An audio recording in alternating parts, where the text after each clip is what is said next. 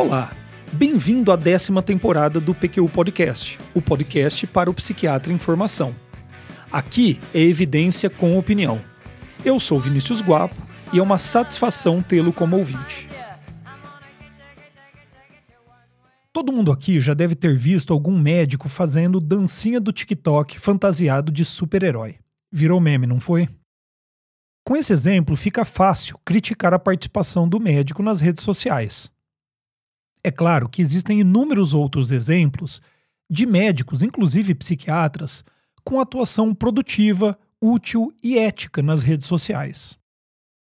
O que não é nada fácil é encontrar um balanço saudável entre a regulação excessiva e a crítica destrutiva e os excessos que desabonam e desacreditam não apenas o médico, mas toda a classe.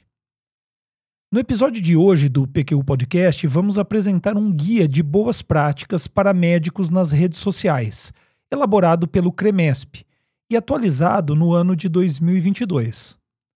Além disso, discutiremos algumas revisões e editoriais.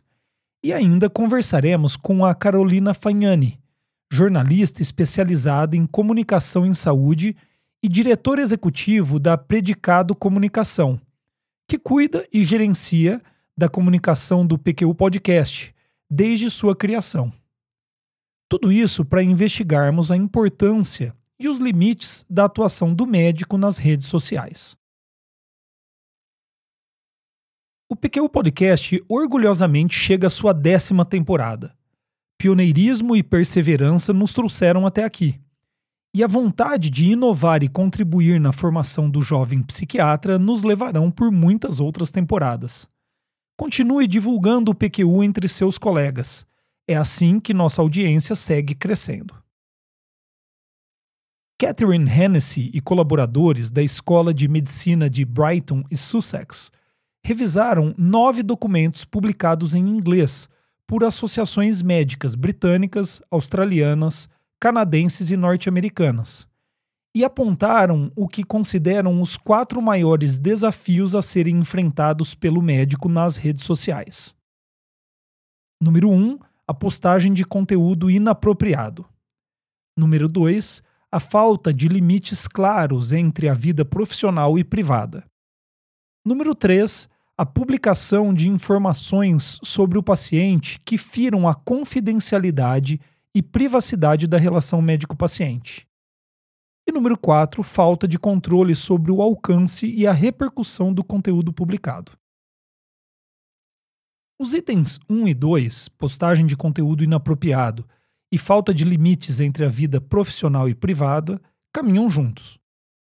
A impertinência do conteúdo pode acontecer de várias formas, mas na maior parte das vezes está relacionada à falta de limites entre o privado e o profissional.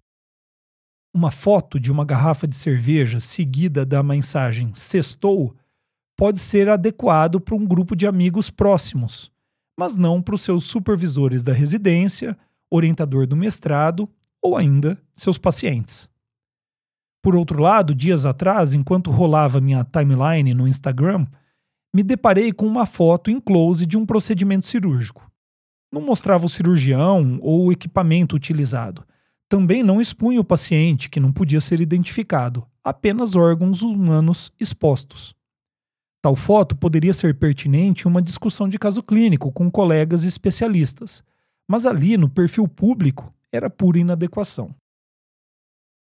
Um exemplo mais sutil, mas não menos problemático, é quando o médico aventura-se em dar opiniões sobre assuntos médicos que estão além da sua área de especialidade. Alguém poderia argumentar que todo mundo pode ter opiniões sobre políticas públicas de saúde, vacinação, uso de psicotrópicos, liberação do uso de drogas, aborto. Mas, como diria sua mãe, você não é todo mundo. O médico ele carrega consigo o peso de representar uma classe extremamente valorizada pela sociedade. E as suas opiniões pessoais sobre esses assuntos vão ser entendidas como sua opinião profissional. E, além disso, moldar a ideia que as pessoas têm sobre a própria classe médica. Esse tema que estamos discutindo, ele não surgiu com o aparecimento das redes sociais, mas certamente foi intensificado por ele. Os bons médicos no passado sabiam de seu papel na sociedade e cuidavam de sua vida pública com comedimento e discrição. E esta é a receita até os dias de hoje. Algumas medidas, como a criação de perfis distintos para a vida profissional e privada, e um manejo adequado de ferramentas de privacidade oferecidos pelas plataformas de redes sociais, são bem-vindas, mas elas não vão resolver o problema por completo. A Catherine Hennessy e colaboradores, em seu artigo, dão o seguinte conselho para o jovem médico: Não poste nada em suas redes sociais que não mostraria pessoalmente a seus avós. Gostei da dica. Antes de seguir adiante, e sem me demorar muito, eu vou deixar a indicação de um artigo muito útil do professor de psicologia da Rider University, em New Jersey, John Sullivan. Ele escreveu, em 2004, o artigo intitulado Efeito da Desinibição Online e dissecou os elementos desse mecanismo que pode ter desfechos benéficos quando permite que pessoas expressem emoções, pensamentos, desejos que não conseguiriam falar frente a frente com uma pessoa. Ou ainda demonstrem atos de gentileza e generosidade que não teriam a chance de fazer fora do ambiente digital mas que também pode levar a expressões incontidas de raiva, baixeza, criticismo desmedido, chegando a ameaças que podem ser até mesmo objeto de questionamento judicial. A referência completa para o artigo publicado no Cyber Psychology and Behavior você encontra em nosso site www.pqpodcast.com.br. Seguindo adiante, a revisão de Hennessy e colaboradores aponta grande preocupação dos manuais de associações médicas sobre a publicação de informações que identifiquem o paciente, seja na busca de autopromoção ou simplesmente na empolgação por ter ajudado um paciente a chegar a um bom resultado em seu tratamento. Médicos podem assim ferir o direito de seus pacientes à confidencialidade ao postarem material na internet. A maioria dos manuais aponta que o consentimento informado do paciente é sempre necessário, mas não isenta o médico da responsabilidade em manter a privacidade do paciente. O outro lado dessa moeda é o reconhecimento de que casos clínicos podem ser úteis para a divulgação de informações, seja para colegas médicos ou público em geral. E Hennessy e colaboradores argumentam ser possível utilizar dessa ferramenta com cuidado. Nós do PQ Podcast acreditamos que, particularmente na psiquiatria, esse uso é sempre bastante arriscado e várias medidas de segurança devem ser tomadas antes de se publicar um caso clínico ou mesmo uma passagem de um atendimento clínico. O quarto grande problema do médico ao lidar com redes sociais é a falta de controle sobre o alcance de suas publicações. Redes sociais são diferentes quanto a estes aspectos e oferecem diversas ferramentas para dar algum controle ao usuário. Mas no final da linha, o alcance do que você publica, mesmo em um grupo fechado de WhatsApp, é imprevisível.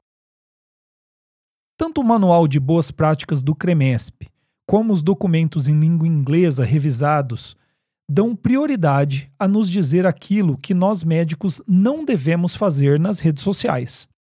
E consideramos esse enfoque bastante adequado. Mas não poderíamos deixar de falar sobre os motivos legítimos para o médico participar das redes sociais. O direito de ter uma vida pessoal e compartilhá-la nas redes sociais não deve ser vedado ao médico. Além disso, as redes sociais são um ambiente em que o médico pode colaborar com a qualidade das informações disponíveis aos pacientes, além de cumprir uma de suas missões, que é justamente comunicar-se com a sociedade. A questão é que tudo isso deve ser feito de maneira cuidadosa, com preocupações que cabem a nós médicos, mas não a outras pessoas. Muito bem, feitas essas considerações iniciais, passarei a palavra para Carolina Fagnani, jornalista especializada em comunicação em saúde e diretora executiva da Predicado Comunicação. A Carolina tem estudado, refletido e atuado na área há muito tempo. Muito obrigado pela presença no PQU Podcast, Carolina. Feliz em receber esse convite e bater um papo sobre um tema que frequentemente os muitos médicos com os quais eu trabalho me questionam. Muito obrigado, Carolina. Carolina, por que um médico deveria considerar participar de uma rede social? Os médicos, em geral, sempre foram grandes formadores de opinião nas suas comunidades. Eu gosto de dizer que muito antes das redes, os médicos já eram influencers. Muitos deles, inclusive, ocupam cargos relevantes na sociedade civil, no parlamento, no executivo, graças a essa notoriedade ou credibilidade que quase instantaneamente damos a um médico que se relacione bem na sua região, especialmente aqueles que são carismáticos, atenciosos e que no exercício da sua função desperta a admiração, o respeito não só dos pacientes, mas de toda a família envolvida. A reputação, a credibilidade do médico está associada ao seu histórico de estudo, ao reconhecimento dos esforços e sacrifícios né, que esta profissão impõe. Alguns médicos, inclusive, herdam essa reputação familiar. Médicos, filhos de médicos, que já ocupavam essa posição naquela localidade, naquela região. A reputação da instituição também, ou do hospital onde ele atua, também somam pontos nessa percepção que as pessoas em geral têm, né? E cuidar das pessoas, atuar na área da saúde gera uma empatia natural. Nas redes sociais não seria diferente. Na presença é, física ou digital, o médico pode e deve exercer esse papel.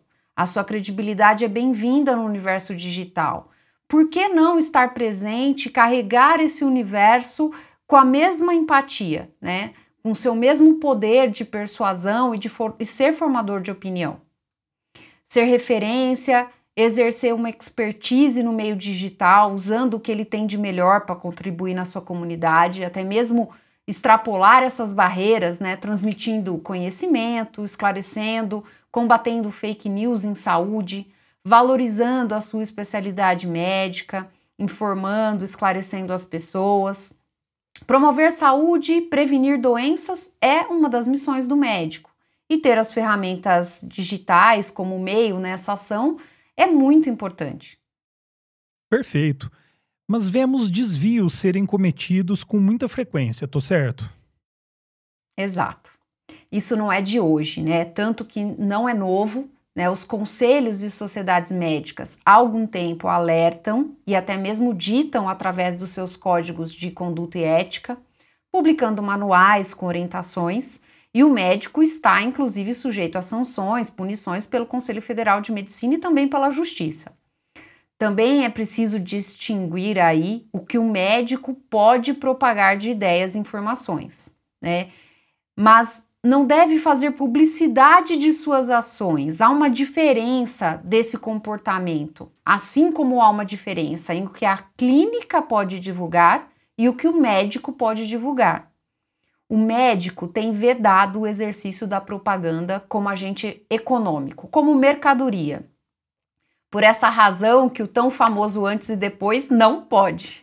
Não é permitido que o médico destaque os resultados de tua, sua atuação como um produto. A relação médico-paciente, ela não é só regida pelo Código de Defesa do Consumidor. Essa atuação nas redes, ela é norteada pelo SEM nos artigos 11 e 117.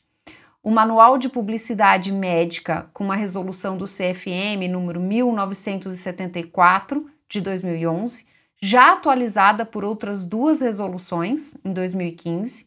Né? Então, resumindo, essas resoluções elas vedam a autopromoção e uma concorrência desleal, a busca por lucros, a indicação de, é, de diagnósticos ou terapeutas online. O objetivo é que essa exposição não seja comercial e principalmente que os pacientes sejam preservados. A exposição de casos clínicos, por exemplo, informações científicas, elas devem se restringir aos públicos médicos. Exposição de pacientes, conquistas médicas podem ferir gravemente o código e a legislação brasileira se expostas numa rede aberta. E é completamente vedado qualquer tipo de exposição sedutora, representações visuais ou gráficas, né, que induzam ou prometam um resultado até que surge a indústria do marketing médico, como chamamos. A busca pela chamada conversão. Sim, uma conversão que é o termo usado para venda de mercadorias, isso através do Google e das redes sociais. São empresas e profissionais que prometem, com métricas, planejamento, a conversão das postagens e textos em novos pacientes ou em mais pacientes no consultório. Você facilmente vai encontrar anúncios na internet de empresas e serviços. Médicos nas redes sociais que viram influenciadores por ensinar outros médicos como fazer. Advogados especializados em orientar médicos como fazer sem serem punidos. Ofertas de e-books com dicas, além de colegas médicos mesmo. Um incentivando o outro, contando resultados, né? E dá resultado? Na maioria das vezes, sim. Isso não significa que é legal, que é correto. Outra dúvida frequente são os prós e contras de mesclar a vida profissional e a pessoal nas redes sociais. Tem quem tenha dois perfis: o pessoal, fechado ali para famílias e amigos, e o profissional, aberto. Pessoas gostam de ver nas redes sociais o que as outras pessoas estão fazendo não empresas. Elas gostam até de ver produtos e serviços, mas não querem saber sobre a parte institucional de uma empresa. A mesma coisa acontece com o médico. A audiência para saber sobre saúde existe, as pessoas querem se informar sobre saúde nas redes sociais. O conteúdo ideal para o médico oferecer, mais educativo. Mas ele vai ter mais alcance mesclando com a sua rotina, com postagens sobre a sua vida pessoal. Por isso, você vai ver um médico bem orientado falando sobre osteoporose e no post seguinte, story seguinte, ele fazendo um omelete, viajando para um destino interessante, posando com a família, fazendo uma caminhada. Nas redes sociais é lógica, é matemática. E um planejamento por um profissional para buscar mais engajamento vai recomendar mesclar esse perfil. Tem pessoas que têm paciência, tempo, disposição para isso, e tem pessoas que não, seja médico ou um outro profissional. O que eu penso sobre isso? Se não fere condutas médicas, pensando na imagem de qualquer profissional, eu posso atuar nas redes sociais do mesmo jeito que eu posso atuar na minha vida, fazendo a mesma coisa que eu faria da porta para fora da minha casa. A reputação profissional, a sua imagem pessoal está em jogo. Eu posso postar fotos da minha família, se isso fizer sentido para mim. Eu posso postar uma receita de um drink, por exemplo, que eu gostei. Eu só não posso postar que eu fiquei bêbada após três drinks, né? Esta é a diferença. A maior parte dos desvios não é por má intenção, é por não ter pensado adequadamente antes de postar. Médicos e outros profissionais cometem erros por falta de conhecimento ou por falta de um momento de reflexão sobre o tema. Putz, se eu tivesse pensado, não teria feito, é óbvio que isso não é bom para mim. Então a recomendação é sempre: se pergunte antes o que isso pode gerar de interpretação. Concordo, Carolina. Mas eu acho que tem um outro foco importante na gênese dos desvios e erros nas redes sociais. Para mim, é quando captar pacientes se torna a maior motivação para o médico estar nas redes sociais. As métricas, né, os resultados as promessas, elas se intensificaram nos últimos anos. Aí são os médicos ou clínicas que passaram a ter uma orientação profissional com o objetivo claro de atrair pacientes, inclusive com meta, divisão de trabalho, né? E além das postagens produzidas pelos médicos, você tem atuação de um time de marketing, você tem até secretárias com treinamentos para receber um primeiro contato aí vindo da através da chamada isca digital, né? Como atuar, como ela pode atuar para transformar essa ligação na concretização de uma consulta, de um atendimento de um cliente. Isso é proibido? Não. Mas usar a publicidade para o médico, sim. E tem uma linha tênue entre uma coisa e outra, né? Se for fazer, é preciso fazer direto. Criar um conselho editorial, refletir antes de qualquer ação, não pensar só do ponto de vista da proteção jurídica. Não é só uma multa, uma punição que acaba com a reputação ou a imagem profissional. Um erro pode acabar com uma carreira e reconstruir a imagem de um médico é muito mais difícil que reconstruir a imagem de uma empresa que prejudicou o meio ambiente, por exemplo. Não cair na armadilha de comprar seguidores. E se desejar ter uma ajuda assim profissional realmente, buscar empresas qualificadas. Perfeito, Carolina. Depois de tudo que você disse, deixa algumas recomendações básicas para o psiquiatra em formação que quer atuar nas redes sociais. A principal é sobre o WhatsApp. O WhatsApp também é uma rede social e não há confidencialidade nenhuma das redes sociais, especialmente o WhatsApp. O sigilo do paciente, né, protegê-lo, bem como proteger a sua imagem, estão sempre em jogo. O WhatsApp não é privado, você não tem controle sobre as ações do destinatário. Ele pode compartilhar, ele pode fazer print. E de modo geral, nas redes sociais, pense antes de postar. Dê tempo para amadurecer esta ideia, reflita sobre o conteúdo. O imediatismo, às vezes, de fazer um stories, de um ao vivo, é o que acaba nos pegando com a calça curta. Buscar ajuda profissional quando achar que vale a pena mas de toda forma exercer a sua credibilidade. Usar a sua imagem para disseminar bons conteúdos, ser formador de opinião nas redes sociais, na imprensa, na comunidade on e offline, na participação de instituições da sociedade civil, na vida pública, disseminar bons conteúdos, promover debates que ajudem a sociedade, conversar com as pessoas, ser influente e presente. O bom e velho boca a boca, a indicação, a propaganda gratuita, a recomendação serão sempre imbatíveis. O relacionamento é a alma de qualquer negócio, né? Saúde também é negócio, é profissão, é ganha-pão, mas é preciso fazer com ética, com verdade, com discernimento. Até numa reunião de condomínio fazemos amizades e geramos oportunidades.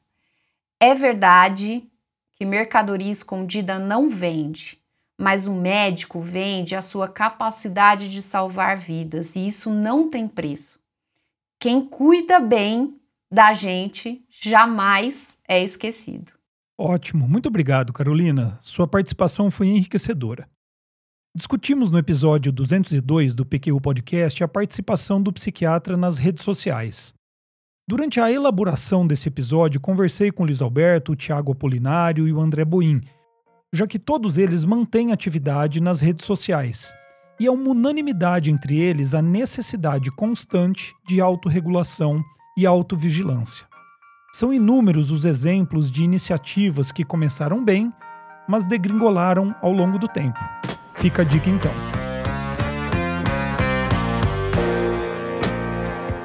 Acesse a nossa página no Facebook e siga-nos no Instagram para ficar por dentro de tudo o que acontece no PQU Podcast. Confira em www.pqpodcast.com.br todos os episódios já publicados, com as respectivas referências, organizados por data, autor e sessão.